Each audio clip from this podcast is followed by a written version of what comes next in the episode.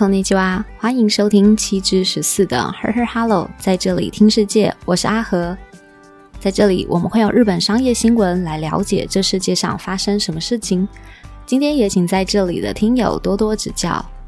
今天我们要分享的主题是有关于日本中小企业开业贷款的商业新闻。有兴趣的话，就在这里一起听下去吧。 在这里的听友会想要自己开店吗？小时候呢，感觉就有一个梦想，就是可以开一个咖啡店。那长大以后呢，才发现哇，开咖啡店其实除了本身要有咖啡相关的基本知识之外，比如说像选豆子、烘豆子、冲咖啡以外呢，还要选购咖啡的器具、承租店面、缴水电、瓦斯等等的成本开销，也让开咖啡店呢就变得没有想象中那么浪漫了。而在日本呢，最近有看到一则有关于创业资源的制度，是针对新创公司提供了免担保的商业新闻。我们现在就一起了解一下。个人担保不要，日本放宽中小企业开业贷款条件。根据时事通讯社的报道指出，日本开始实施了一项新的创业资源制度。透过该制度，企业经营者个人纵使不担任连带保证人，也能获得金融机构的贷款。这个制度呢，是针对刚成立不久的新创公司，在今年三月十五号开始正式启动，并从四月开始，如果这些金融机构向新创公司企业要求个人担保，金融机构呢将负有向企业经营者的说明义务。包含地方银行在内的金融机构正加快寻求应对措施，以摆脱过往依赖个人担保的贷款惯例。在个人担保当中呢，如果对于金融机构还款出现困难的时候，企业经营者就必须要负担出售个人的资产来去做还款的义务。这样做呢，虽然有助于提高企业经营者的纪律，促进贷款的效率，但是呢，另外一方面也会导致企业经营者因为担心风险太高而放弃创业，或者呢是对于企业重整而犹豫不决。因此，日本政府呢就希望可以透过这个新的制度的改革，来消除上述的障碍，并且呢来活络经济。而这样针对新创企业的新制度，它具体的内容是：如果是属于创业五年之内的新创公司，向信用保证协会所支付的保证费率提高零点二 percent 的话，将无需提供个人担保就可以进行借款的动作。那它的上限呢是三千五百万日元。在明年春天，预计呢这个制度会扩及到新创公司以外的其他公司，只要提高保证费率呢，就可以不需要个人担保。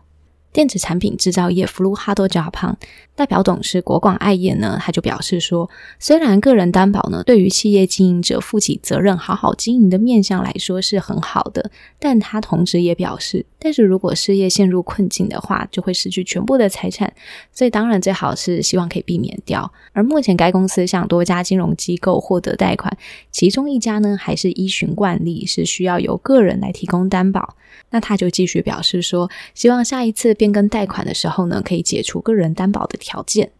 在新增贷款的过程当中呢，不需要个人担保的比例在地方银行仅占有四成左右。在关东地区的一家地方银行，通过与公营金融机构共同融资等措施，进而摆脱对于个人担保的依赖，并且在二月的时候呢，已将不需要个人担保的借款比例拉高到六成左右。那该银行的关系人就表示，希望根据企业的状况来判断是否可以解除现有借款的担保。对于这个改革呢，提出了积极的态度。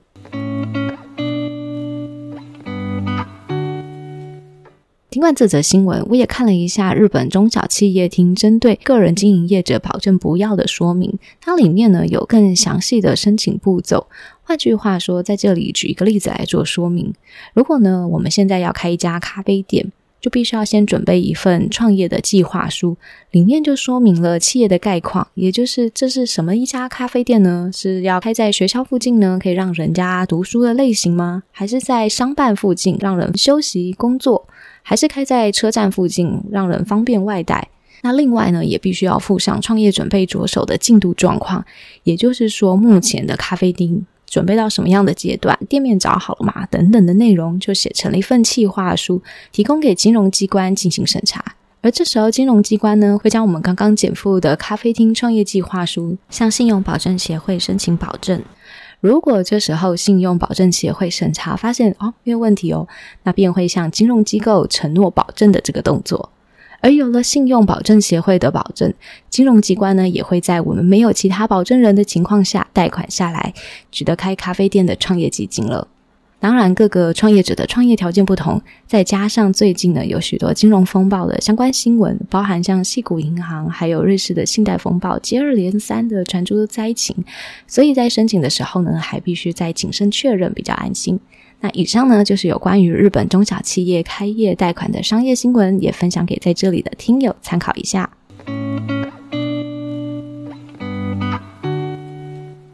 以上就是我们今天的节目所有内容资讯，包含了个人保证不要、日本放宽中小企业开业贷款条件，通通分享给在这里的听友。希望在这里的听友今天也有所收获。喜欢文字版的听友，或也可以直接上我们的官网或订阅我们的电子报。订阅电子报也是免费的，就让本节目的文字稿透过 email 分享给您。相关的节目资讯也可以多加利用我们节目下方的 show note 资讯栏的连接，更能了解完整的节目内容，千万别错过。这里是 Her Her Hello，在这里听世界，我是阿和，非常感谢您花时间收听跟持续陪伴。我们现在有开放抖内赞助，欢迎您的实际支持，也可以在 Apple Podcast 或 Spotify 留下五星好评，以及想对我说的话，我会非常感谢您。那喜欢也欢迎分享给有兴趣的听友，让更多人知道这个节目。也祝您有美好的一天，有一吉尼吉哦。那我们就下次空中再见了，拜拜。